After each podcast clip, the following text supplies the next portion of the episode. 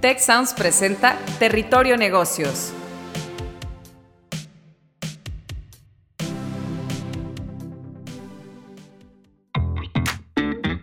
Ahora entramos a Territorio Negocios. Un espacio de diálogo y reflexión sobre las nuevas tendencias y transformaciones de los negocios en México, América Latina y el mundo. Yo soy Alicia Galindo.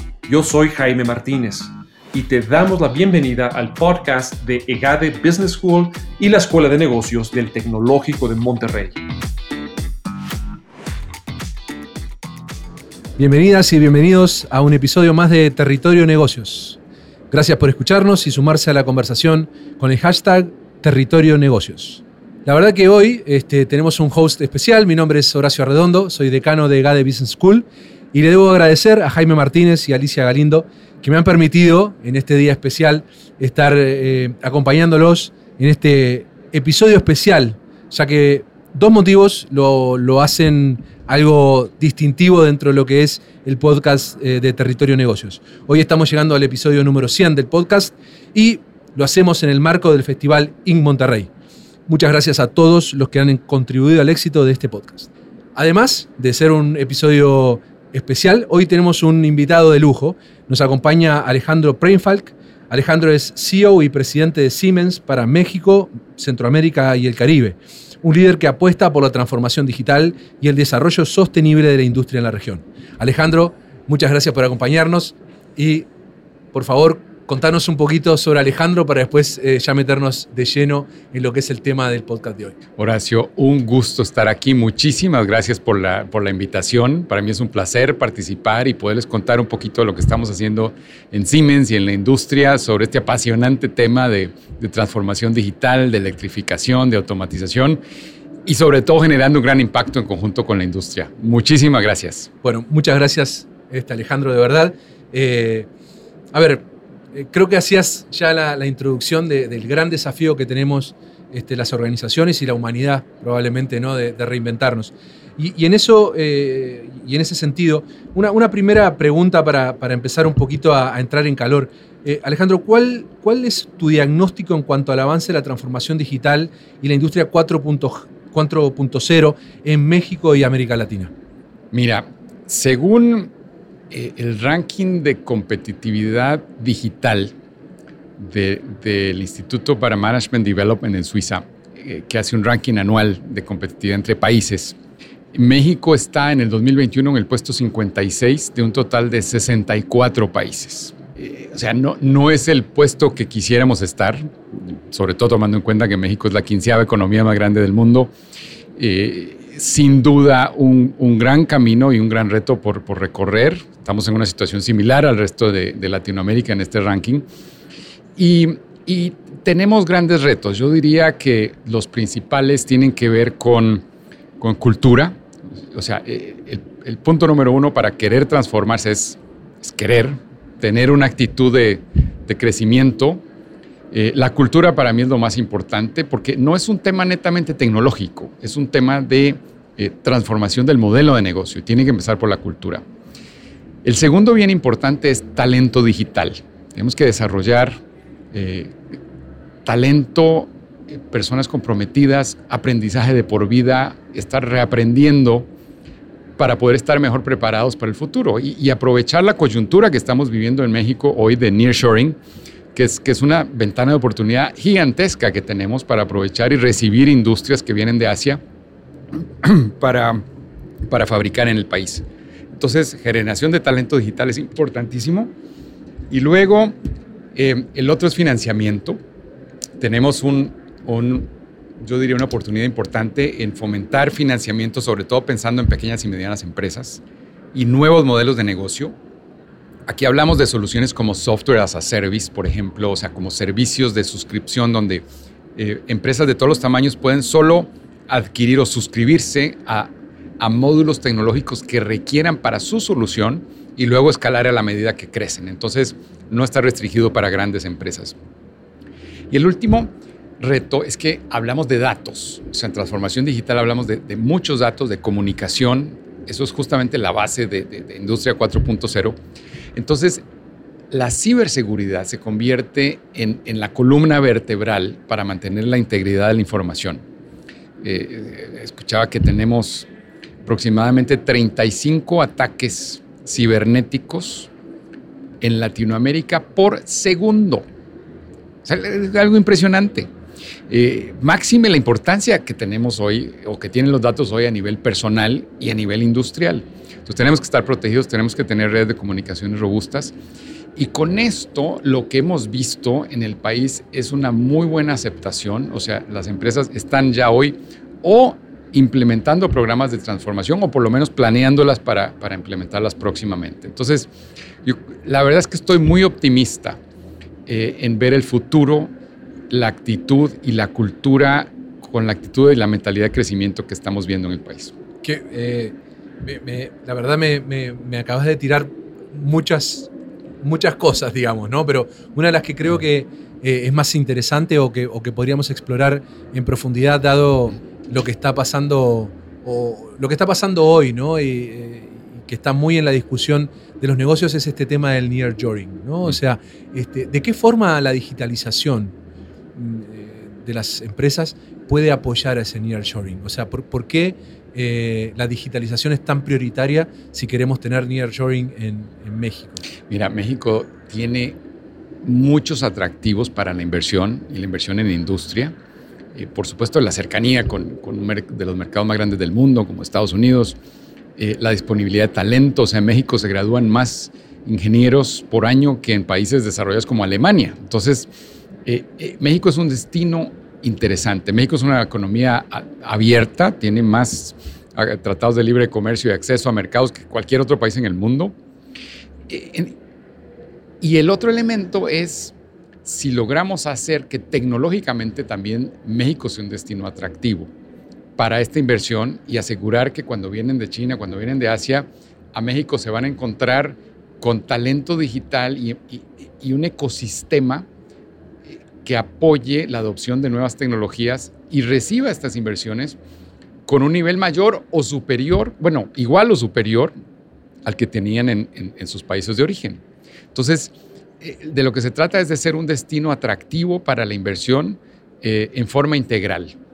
Eh, en forma integral con las ventajas de, cadenas de, de, proveeduría integradas, de industrias bastante desarrolladas en el país, y que trabajamos también juntos como ecosistema, gobierno, industria y academia, para hacer esto una realidad. Y eso es una diferencia importante que sí vemos en México. Estamos trabajando muy de la mano con gobiernos federales, estatales, con, con la academia, con las principales universidades del país para desarrollar este talento. Estamos trabajando con cámaras, con confederaciones. Es un honor, por ejemplo, tener la responsabilidad de liderar la Comisión de México 4.0 de Innovación y Digitalización Industrial de CONCAMIN, que es la Confederación de Cámaras Industriales de México, que, incluye a 1.2 millones de empresas afiliadas eh, a esta confederación a través de más de 120 cámaras y asociaciones, que juntos estamos generando un, gran impacto para poder diseñar un programa que, que, mueva la aguja en este sentido, que realmente eh, ayude a este cambio cultural que necesitamos, genere talento, logremos hacer diagnósticos de madurez digital de las empresas y poder en conjunto, en ecosistema, hacer de México un destino atractivo para la inversión. Nuevamente, este, varias, varias palabras que al menos a nosotros en, en, EGADE Business School nos resuenan como ecosistema, este, como co-creación. Así que este, qué bueno que, que estemos tan alineados y bueno, ahí en algún momento vamos a tener que buscar la, forma de seguir colaborando. Eh, te, voy a llevar a otro, a otro lugar. Este, mm, eh, la tecnología obviamente está creando una disrupción total en los negocios, este, en la forma que vivimos.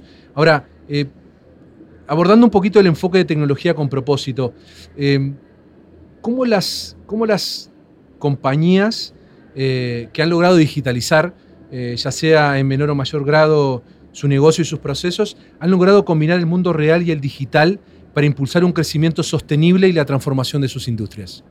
uno de los pilares de nuestra empresa es tecnología con propósito. Es que diste justo en el clavo, porque, porque lo que se trata es de, trabajar de la mano con las industrias para hacerlas más competitivas, eh, y, más sustentables, pero no solo para hoy, sobre todo para mañana. Y en este sentido de lo que se trata es de, hacer más con menos. Tenemos recursos finitos, energías, agua, eh, y por otro lado tenemos recursos infinitos, como los datos. O sea, los datos se han generado eh, con una aceleración impresionante. En los últimos dos años se han generado más datos que en todo el resto de la historia de la humanidad. Entonces, y, una planta interconectada genera eh, aproximadamente 100 veces el catálogo completo de películas de Netflix, haciendo una equivalencia, por mes. O sea, es, algo impresionante. Entonces, sacar provecho de estos datos para hacer más con menos. Y tenemos, eh, y aprovechar los recursos finitos que tenemos. Por ejemplo, en México, una industria tradicional es la industria del tequila. La industria del tequila en los últimos dos años ha crecido 41% y ha logrado suplir esta demanda con un recurso finito como es el agave. Y como sabes, el agave toma seis años en crecer la planta y, es imposible o fue imposible hace seis años, antes de la pandemia, que se hubiera previsto este crecimiento tan importante, tomando en cuenta que la industria venía creciendo a un ritmo de 10-15% en los últimos 10 años. Entonces, ¿Cómo responder este, ante este aumento de la demanda? Pues fue justamente a través de transformación digital de una industria artesanal tradicional que a través de la tecnología logró hacer más con menos. ¿Cómo? Utilizando tecnología digital para monitorear con drones, por ejemplo, la salud de las plantas, el, estrés hídrico, luego en la, manufactura, en el proceso, eh, lograr extraer más de cada planta y minimizar los, desperdicios. Luego en el embotellado, utilizando automatización para poder desarrollar sistemas que, hicieran posible surtir más de 40% de crecimiento en, en los últimos dos años. Y todo esto consumiendo 20% menos energía. O sea, hacer más con menos. Entonces, eso es justamente tecnología con propósito. Lo vemos con generación de energías eh, limpias, generación de, energía fotovoltaica. Eh, lo vemos en edificios inteligentes, que también tenemos aplicaciones para reducir consumos eléctricos de más de 25%. Lo vemos en ciudades inteligentes, lo vemos en movilidad eléctrica. En fin, de lo que se trata es eh, de mejorar la calidad de vida de todos nosotros, pero no solo hoy, sino también pensando, pensando en el mañana. Y ahí, Alejandro, eh, te escucho un, montón de, ideas este, que, parecen sacadas de Volver al Futuro, ¿no? Este, ¿Cuál es el desafío que tenemos como país para realmente, y como región, obviamente, este, dada tu, responsabilidad este, a nivel latinoamericano, em, para realmente apropiarnos de esas oportunidades? O sea, este, ¿qué, ¿qué desafíos Hace un ratito mencionabas cultura y, talento, pero ¿qué, otros desafíos puedes identificar este, para realmente abrazar esa, o sea, esa, industria 4.0 y no quedarnos como región abajo de, esta ola, que, en el pasado nuestra región muchas veces este, se quedó abajo por, por, mindset, digamos, ¿no? Pero cuando, cuando vos conversás en esta conversación con, con, la industria, pero también con gobiernos. Eh, ¿Qué nos falta? ¿Qué, es necesario que cambiemos para realmente subirnos este, a la industria 4.0? Mira, la pregunta no es si subirnos o no a la ola de, transformación digital, sino más bien cuándo. Y estoy convencido que el momento es ahora. Y el momento es ahora porque tenemos una oportunidad única en la historia como el, el nearshoring que nos va a permitir catapultar a México eh, para continuar siendo el músculo industrial de Latinoamérica que hoy somos. O sea, hoy México exporta más bienes manufacturados que todo el resto de Latinoamérica sumada. Y esto ha sido el resultado de, de la industrialización del país de los últimos 20 años. Pero nada nos garantiza que haciendo lo mismo, en los próximos 20 años vamos a seguir siendo eh, los líderes en manufactura como hoy lo somos. Entonces, desde una posición de fortaleza que hoy tenemos, es justamente el momento ideal para cambiar y para mejorar, porque no estamos compitiendo con la fábrica de al lado o con la del otro estado. Estamos compitiendo contra una fábrica en Vietnam o en China, o, o sea, esa, esa es realmente la globalización que estamos viviendo. Entonces, ¿qué nos falta? Pues nos falta tener una mentalidad de crecimiento, aceptar que, que somos maleables y que tenemos que seguir aprendiendo de por vida. O sea, mentalidad de crecimiento es el ingrediente número uno para continuar mejorando en el día a día, retar el status quo y seguir aprendiendo. En Siemens, por ejemplo, en Siemens tenemos un, un catálogo de cursos disponibles con 120 mil unidades de, entrenamientos para todos nuestros colaboradores. 120 mil cursos que nos cuestan 350 millones de euros al año a nivel global en capacitación. Y en capacitación de qué? No nada más de tecnología, también de liderazgo, también de cultura, para poder seguir creciendo como personas, como empresas y como país. Ahora, ¿qué hacer para atender estos retos? Yo diría que, que tenemos que hacerlo a tres niveles. Primero a nivel personal, o sea, ¿qué puedo hacer yo para contribuir y desarrollar talento y hacer México algo más competitivo? Bueno, pues capacitarme. Yo, por ejemplo, este año eh, me da mucho orgullo que, con el equipo directivo de Siemens tomamos un curso de, programación de, software de diseño, de diseño industrial y simulación y en una semana salimos certificados programadores de posiciones que no eran técnicas, o sea, comunicación, recursos humanos, este, ingenieros de, diferentes áreas. Cada uno salió programando su propia app. Y entonces es predicar con el ejemplo. Segundo, o sea, primero es a nivel personal. Segundo, a nivel empresa. ¿Qué puedo hacer yo como empresa para contribuir a la transformación digital de, mi entorno? Eh, y es desarrollar talento. O sea, en Siemens tenemos la Fundación Siemens que desarrolla programas en materias STEM, ciencia y tecnología. Eh, y a nivel Latinoamérica, en escuelas primarias de bajos recursos, hemos, hemos capacitado a más de un millón de niños en materias de ciencias y matemáticas y tecnología, materias STEM, para desarrollar la curiosidad desde tempranas edades, que es lo que se necesita para seguirla teniendo de por vida. Y el tercer nivel es que podemos hacer como comunidad. O sea, ¿qué puedo hacer yo como persona, como empresa? Y el tercero como comunidad. Y es aquí donde entra el concepto de triple hélice, donde trabajamos de la mano academia, gobierno, industria, y yo le sumaría cámaras, asociaciones y, sociedad civil para poder generar un cambio en conjunto. Y, para mí esto es el cambio de paradigma más importante del pasar del ecosistema al ecosistema. Y para mí es, esa es la llave para poder generar y mover la aguja de una transformación digital. Primero a nivel personal, segundo a nivel empresa y tercero a nivel comunidad. Por eso iniciativas como la de Concamín en México, de, tener la responsabilidad de la Comisión México 4.0 de Innovación, Digitalización Industrial, es tan importante porque trabajamos de la mano con, con todos los, actores principales y poder generar un cambio, un cambio real. Alejandro, eh, hace un momento también nos, nos invitabas eh, a pensar en los próximos 20 años. ¿no? Este, desde Siemens y de tu mirada, obviamente, ¿cuáles van a ser eh, las tecnologías o innovaciones que realmente van a mover la aguja a futuro? Sobre todo pensando en este mundo más sostenible, ¿no? más habitable, más este, eh, factible. ¿no? Eh, cuando recién mencionabas los recursos se terminan, ¿no?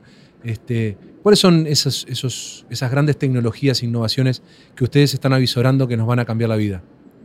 Mira, primero, yo, empezaría diciendo que el, cambio y, lo que mueve una transformación digital no es necesariamente un tema tecnológico, es, es la actitud, es la mentalidad de crecimiento y es, y la cultura de la empresa. Es un cambio de modelo de negocio y es la empresa entera. Entonces, no, el primer paso es que no es un tema tecnológico per se, pero una vez entendido esto, yo lo que veo es que las tecnologías que vienen a futuro van a ser las que van a utilizar los medios digitales de una mejor manera.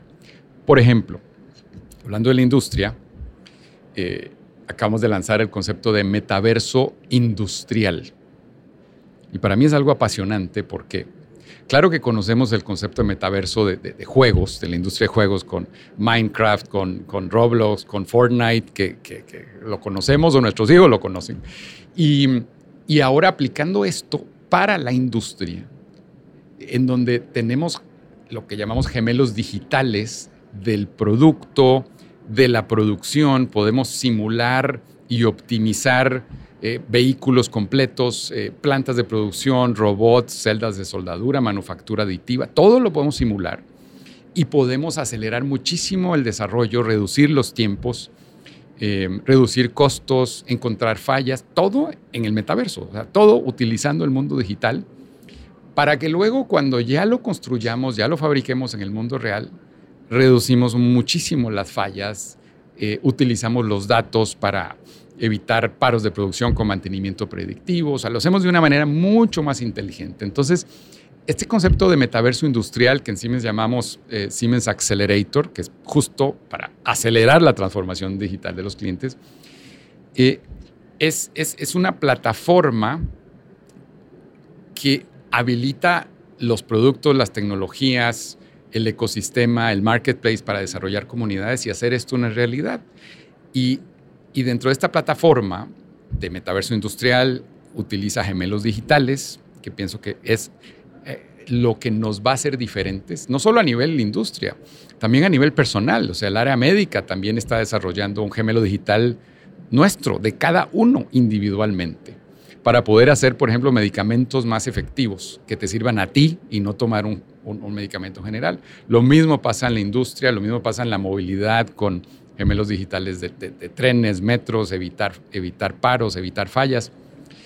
Y luego vienen tecnologías específicas que hacen esto posible, como, como Internet de las Cosas, eh, como redes de comunicación 5G, eh, Wi-Fi 6, 6, eh, para hacer redes de comunicación más robustas, sistemas de ciberseguridad, por supuesto que inteligencia artificial con Machine Learning, Deep Learning, em, blockchain, por ejemplo, para aplicaciones específicas, donde hoy ya tenemos sistemas de trazabilidad de procesos donde necesitas saber cuáles fueron los ingredientes del, producto que estás teniendo en la mano, eh, industria farmacéutica que requiere esto, eh, alimentos y bebidas. Eh, en fin, yo diría que, vienen tecnologías específicas que resuelven partes del rompecabezas, pero el marco de referencia yo diría que es el metaverso industrial basado en gemelos digitales. Y, perdón, y te agrego, y además la conexión entre el mundo digital y el mundo real. Y entonces ahí podemos tener simulaciones del producto en el digital y luego convertirlo a real y luego monitorear y validar el producto real y validar el modelo digital que tenemos. Esa combinación entre el mundo virtual y el mundo real es lo que nos va a hacer diferentes. Déjame hacerte la última pregunta, Alejandro. Este, eh, te escucho y claramente ser el CEO de una compañía como, como esta, que está tan inmersa la tecnología debe tener desafíos distintos a lo que nos estabas invitando a reflexionar para quienes todavía no han llegado a este nivel de digitalización o de este eh, mindset tecnológico. Eh, déjame preguntarle a Alejandro, CEO de, Siemens, ¿cuáles son tus desafíos hoy como, como CEO eh, de una empresa de este tipo? Mira, yo creo que el principal desafío es cómo aprovechar cada vez mejor las herramientas tecnológicas que tenemos hoy a la mano y cómo, y cómo ampliar el ecosistema cada vez más para que entre todos podamos hacer la diferencia. Y te doy un par de ejemplos. El impacto de la tecnología no lo estamos viendo a futuro, lo estamos teniendo hoy. Y hoy está hasta salvando vidas. O sea, por ejemplo, el desarrollo de la vacuna de COVID fue algo impresionante como sabes, las vacunas se tardaban 10 años en poderse formular y aprobar. Y en el COVID nos tardamos menos de un año en formularla, fabricarla y distribuirla. Y eso salvó vidas. Y se hizo a través del gemelo digital y poder combinar millones de fórmulas hasta llegar a la fórmula adecuada de la vacuna y luego fabricarla con alto grado de automatización para fabricar las millones de dosis que requerimos todos. Entonces, vemos un ejemplo práctico de la digitalización y el gemelo digital hoy. otro muy, muy reciente, eh, Fórmula 1, o sea, los coches de Red Bull, de, Checo Pérez y Max Verstappen, utilizan nuestras herramientas. Te estás metiendo en un, para, en un, ¿Ah? problema justo que está candente. Eso, en esa pareja. Esa pareja, exactamente. Bueno, bueno pero digamos que nos quedamos a nivel tecnológico. Eh, los, cada coche de las 20 carreras al año eh, es diferente y se diseña con herramientas de simulación eh, para aprovechar las pequeñas diferencias que hay entre cada pista de temperatura, viento, humedad, etcétera, y lo simulamos en el mundo virtual. Primero pruebas aerodinámicas, etcétera, para que esas milésimas de segundo de diferencia hacen la diferencia y se ganan carreras. Entonces, yo diría que el reto más importante que tenemos, no solo yo como persona, sino más bien como, como ecosistema, es cómo eh, agrandar el ecosistema, cómo generar casos de uso de, de mayor valor y con esto motivar a todas las empresas, academia y gobierno a subirse a la ola de transformación digital juntos. Y esa es la manera para mí de mover la aguja y, generar un cambio, un cambio sustentable, que no nada más busca competitividad, sino además mejorar el medio ambiente. Porque además con esto logramos hacer más con menos. O sea, logramos impactar cada vez menos al, al medio ambiente y generamos soluciones totalmente sustentables. Entonces, ese es el reto, cómo hacer esto cada vez más grande y de mayor impacto. Alejandro, nos dejas eh, muchas ideas para pensar. Eh, nos hablaste de cultura, nos hablaste de talento, nos, hablaste de querer transformarnos. Este, esta idea de growth mindset, ¿no? este, eh, esta mirada hacia el futuro, desafiando el statu quo, este, pensando en del egocentrismo al ecocentrismo al ecosistema, digamos, ¿no? Em, y de cómo hacer más con menos, creo que nos inspira a todos a, irnos a reflexionar, ¿no? Este, cómo desde nuestra, de nuestra parte podemos hacer cosas para cambiar el mundo. Te agradecemos muchísimo haber participado. Ha sido un gusto tenerte en este podcast número 100 de Territorio Negocios. Eh, muchas gracias y bueno, a seguir eh, disfrutando de Inc. Monterrey. Pues muchísimas gracias y además muchísimas felicidades por cumplir ya 100, 100 episodios de, este tema tan apasionante y, pues muy feliz de formar parte de esta historia. Gracias. Muchas gracias Alejandro. Bueno, todas y todas, todos y todas, este, muchas gracias por la sintonía, muchas gracias por escuchar nuestro podcast. Recuerden utilizar el hashtag Territorio Negocios para eh, seguir eh, atentos a lo que pasa con nuestro podcast. Muchas gracias nos vemos. Si quieres conocer más sobre los sucesos de la actualidad política, te invitamos a escuchar Con su permiso. Estamos ante la batalla de política económica más importante de este sexenio. El podcast en el que nuestros expertos hablan sobre los temas más actuales de la agenda pública en México y en el mundo. Escúchalo en Spotify, Apple Podcast y Google Podcast. Productor ejecutivo de Tech Sounds, Lisbeth Siller Tanguma. Productores de Territorio Negocios, Carla Díaz, José Ángel de la Paz, Santiago Velázquez y Agustín Madrigal. Analíticos y alianzas, Lilia del Carmen Martínez. Difusión y diseño, Erika Treviño, Victoria Segura y Lisette Rodarte. Postproducción, Max Pérez y Marcelo Segura. Los invitamos a escuchar el siguiente episodio de Territorio Negocios y el resto de los programas de Tech Sounds en Spotify, Apple Podcast, Google Podcast y en tech.mx diagonal tech-medio sounds.